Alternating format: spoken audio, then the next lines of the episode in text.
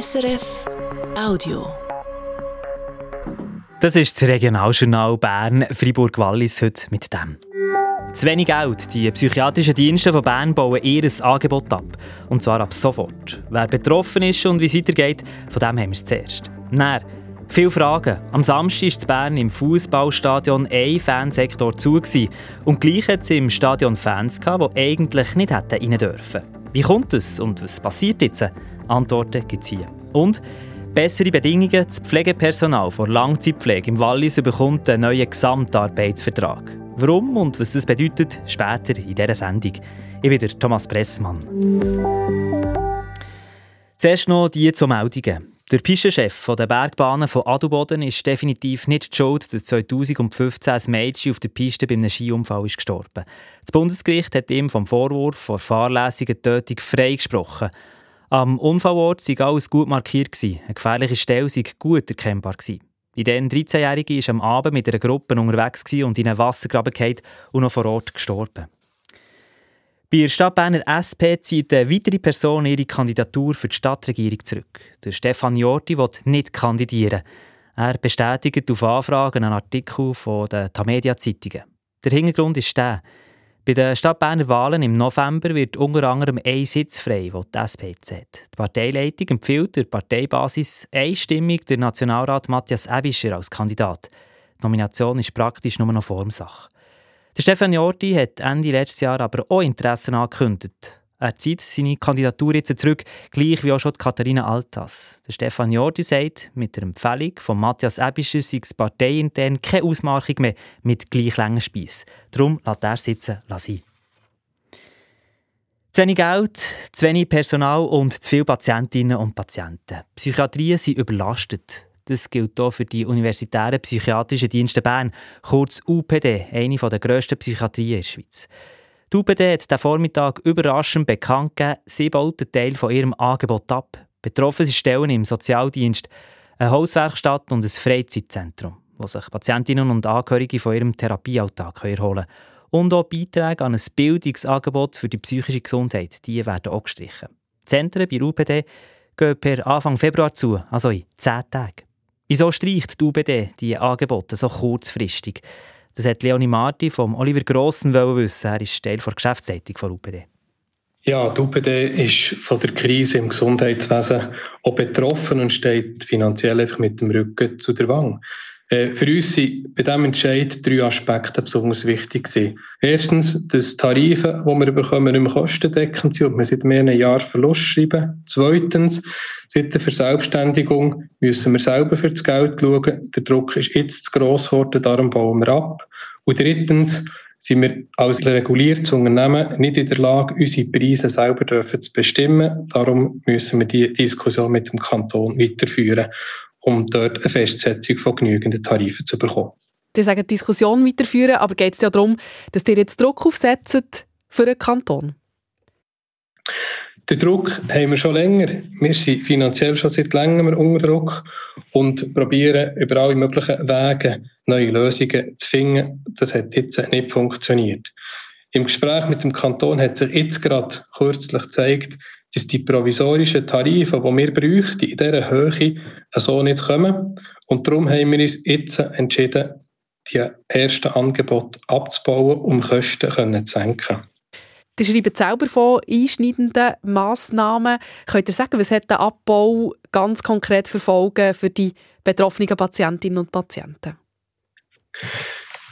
Es sind zwei Sachen, die für die Frage relevant sind. Das erste ist, dass die psychiatrische Grundversorgung für die akuten und schwerst kranken Menschen im Moment sichergestellt bleibt. Allerdings bedeutet es für die Leute, die jetzt von den Schließungen von diesen Angeboten betroffen sind, natürlich Einschnitte und Unsicherheiten, wie es für sie weitergeht. Und was heißt das genau? Es bedeutet, dass wir mit diesen Menschen müssen schauen wie können sie weiter äh, ihre Reintegrationsstellen haben, wo werden sie weiter beschäftigt werden, wenn es der Holzwerkplatz beispielsweise nicht mehr gibt. Ähm, dass Freizeit- und äh, Tagesstrukturangebote nicht mehr existieren, werden Patientinnen und Patienten unter Umständen am Tag nicht mehr Möglichkeiten haben, sich dort zu engagieren. Und dann braucht es andere Leute, die sich auch darum kümmern, Leider wird das sehr wahrscheinlich Pflege weiterhin belasten, gerade für stationäre Patientinnen und Patienten. Wir bedauern das sehr. Könnt ihr denn sagen, wie viel könnt ihr mit dem Abbau von diesen Angeboten einsparen? Ich kann das nicht ganz genau beziffern. Es wäre, es wäre nicht korrekt, weil die Arbeit einfach noch nicht abgeschlossen ist. Und gleich muss es ja ein Betrag sein, der sich eben lohnt, für das ihr die wirtschaftliche Stabilität im Moment könnt sicherstellen könnt. Was unternimmt der UPD für die finanzielle Situation längerfristig zu verbessern? Ja, das ist korrekt. Ähm, die UPD arbeitet weiterhin intensiv daran, intern vor allem die Abläufe so können zu gestalten, dass sie kostengünstiger können gemacht werden können. Und gleichzeitig führt UPD die Verhandlungen mit ihren Partnern, mit den Versicherungen, mit dem Kanton und anderen Bestellern weiter, dass dort, wo man die Leistungen will, auch Tarife entsprechend kostendeckend werden sein. Sagt der Oliver Grossen, Geschäftsleitungsmitglied der UPD. Betroffen von diesem Entscheid sind 25 Personen. Wie viele Kündigungen es gibt, ist aber noch nicht klar. Und was sagt die Bernische Gesundheitsdirektion dazu, dass eine der grössten psychiatrischen Dienste in der Schweiz finanziell so schlecht dasteht, dass sie kurzfristig Angebote muss abbauen muss? Der Sprecher Gunde Kargibel sagt, es sind äh, Angebote, die die UPD äh, über den äh, Auftrag aus angeboten hat. Das sind äh, nicht Kernaufgaben von der UPD und auch nicht im äh, Versorgungsauftrag enthalten vom Kanton. Deswegen können wir hier natürlich nur sehr wenig dazu sagen. Und äh, es ist eigentlich zu begrüßen, dass sich die UPD auf ihre Kernaufgaben konzentriert. Der Kanton entscheidet in diesen Tagen über die Fusion zwischen der UPD und dem Psychiatriezentrum Münzigen. Die Mitteilung von heute hat auf diesen Entscheid aber keinen Einfluss. Nein, von der heutigen Mitteilung haben wir äh, im Vorfeld erstens einmal nichts gewusst und zweitens äh, sind es äh, Sachen, die an der Grundinformation über die UPD nichts ändern.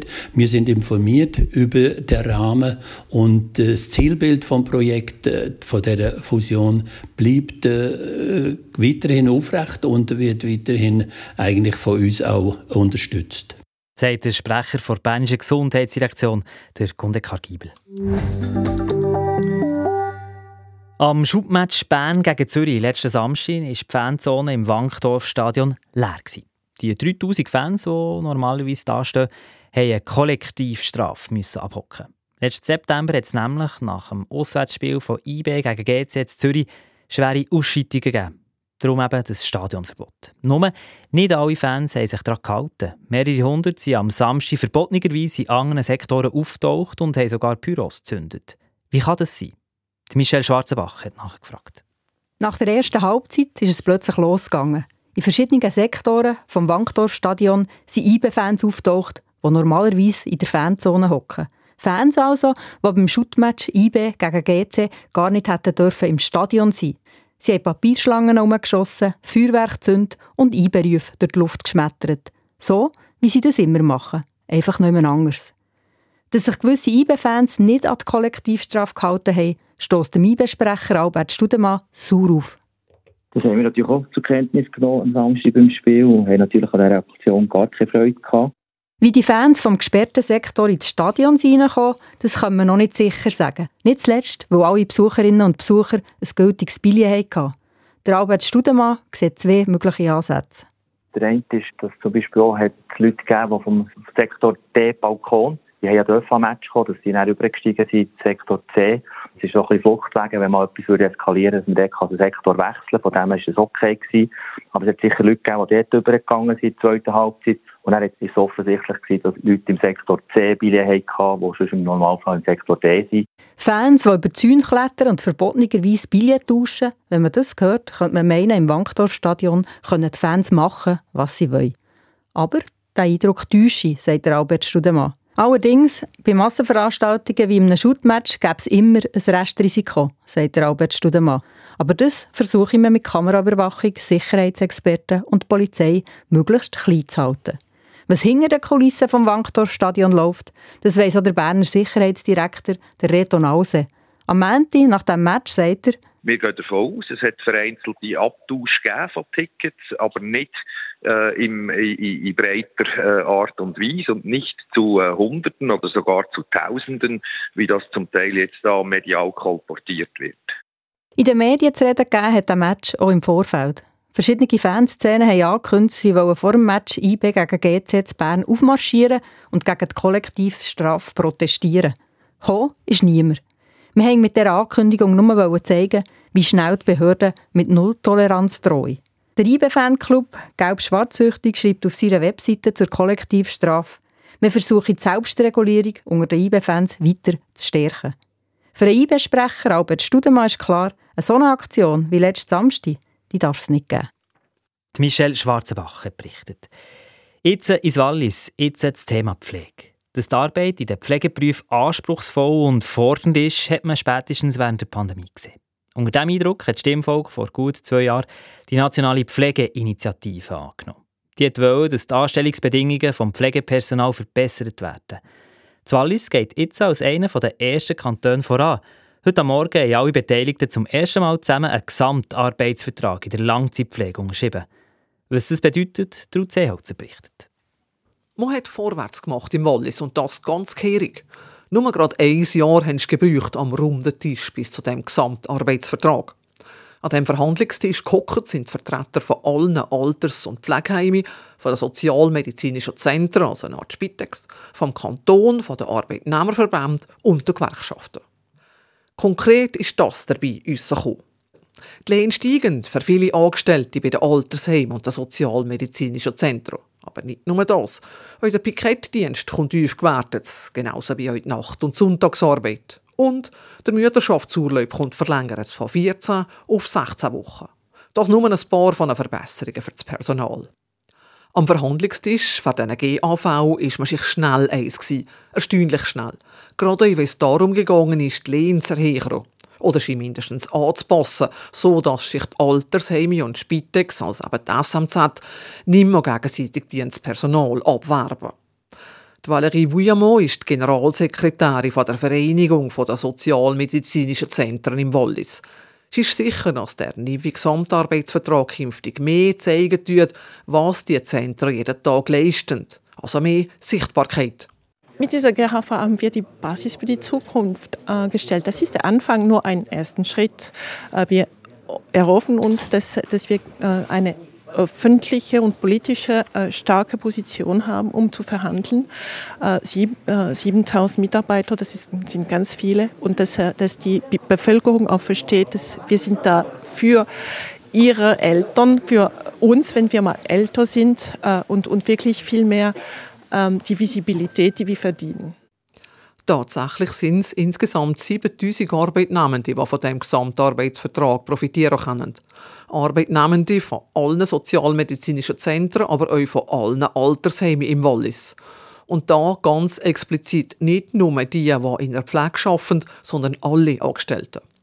Das sei euch gerade für die sozialmedizinischen Zentren wichtig sein, sagt Valérie Vuillamot weil ihre Angestellten zwar viel zu den Leuten heimgehen, um zu helfen, aber viele Angebote von der SMZ nicht nur für die Leute sind, die man zur Langzeitpflege zählen tut.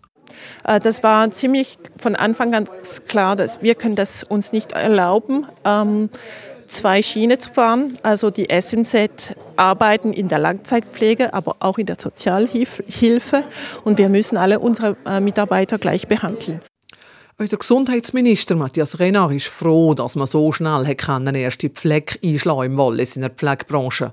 Der GAV sei ein starkes Signal für das Pflegepersonal, aber nicht nur. Aber das ist auch ähm, äh, wichtig für die Attraktivität von diesem Beruf. Und äh, ja, ich glaube, das Kanton Wallis hat eine, eine, Rolle, eine Rolle von als Pionier in diesem Bereich. Wir, wir sind der erste Kanton. Seit der Ja äh, zu der Pflegeinitiative gibt es keine neuen Maßnahmen in die verschiedenen Kantonen. Und äh, das ist auch unsere Rolle. Natürlich, die, die, die, wir, wir warten auf Maßnahmen vom Bundesebene, das ist klar, aber die, die Kantonen können auch etwas machen.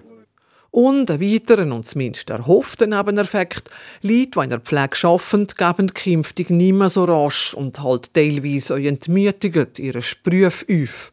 Eben weil diese GAV ihre Arbeitssituation verbessern. Auch die Vereinigung von Walliser Altersheimen, mit AWALEMS, ist zufrieden mit dem Gesamtarbeitsvertrag für ihre Angestellten. Wenn das bedeutet, dass es halt zu höheren Personalkosten kommt, sagt der Matthias Salzmann, der Vizedirektor von der AWALEMS.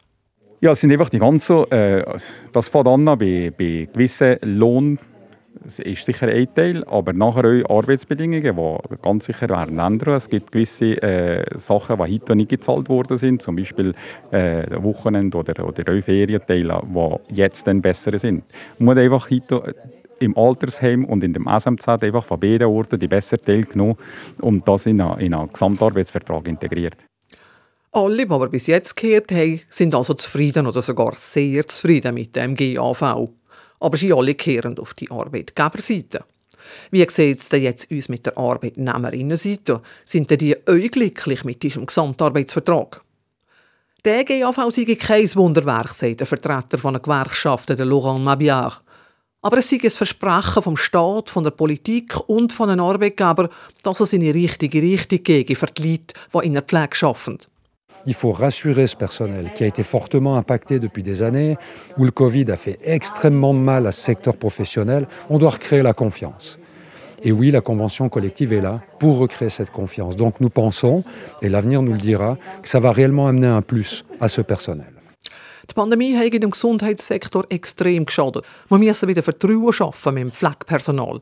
Und das kann noch gelingen mit dem Gesamtarbeitsvertrag.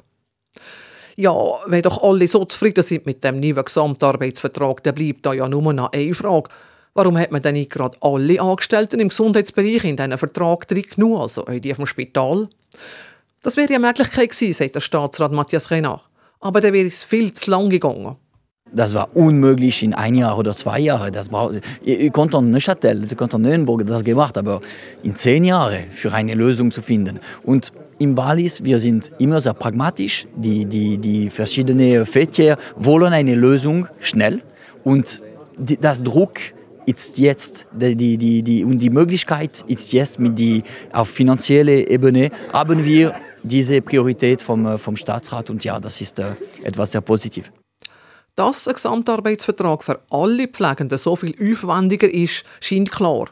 Weil bei der Gesundheit, da reden alle mit. Die Krankenkassen, die Gemeinden, der Kanton, der Bund, die Gewerkschaften etc. etc. etc. Umso erstaunlicher, dass es jetzt einfach einmal in diesen zwei Gesundheitsbereichen, der SMZ und den Altersheimen, gelungen ist mit dem Gesamtarbeitsvertrag. Aber es heißt trotzdem, Affaire à suivre, weil im Gesundheitsbereich bleibt in den nächsten Jahren und Jahrzehnten wohl kaum ein Stein auf dem anderen. Weil wir alle immer wie älter kommen und pflegebedürftiger. Und damit steigt natürlich auch die Nachfrage nach gutem und vor allem auch zufriedenem Pflegepersonal. Ein neuer Gesamtarbeitsvertrag in der Langzeitpflege im Wallis, Trud Seeholzer, hat berichtet. Von kalt mit Schnee zu Mild mit Regen. Mit der neuen Woche hat sich auch beim Wetter recht etwas da. Wie es weitergeht, weiss der Simon Eschle von SRF Meteo. Am Abend und in der Nacht geht es noch weiter mit Regen, gegen 1100 Meter auch mit Schnee. Und morgen Morgen da kann es dann so bis auf 700 Meter noch die letzten Flocken geben. Wir starten morgen zuerst mit vielen Wolken. Die lockern dann am Vormittag aber etwa die mal auf und dann gibt es auch sonnige Abschnitte. Das, bis dann am Nachmittag bereits wieder die nächsten Wolken kommen. Und diese Wolken bringen dann morgen Abend auch wieder Niederschlag, aber rund 1700 Meter Schnee. Die Temperaturen erreichen im Mittelland morgen um 8 Grad. Dazu geht noch ein zügiger Südwestwind. Im Rhonental da ist es ein bisschen kühler. Am Mittwoch geht es dann wechselnd bewölkt weiter. Ein bisschen Regen gibt es auch und der Wind der leitet dann einmal zu. Das ist das Signaljournal Bern Fribourg-Wallis von diesem Montagabend. Einen schönen Abend wünscht euch der Thomas Pressmann. Das war ein Podcast von SRF.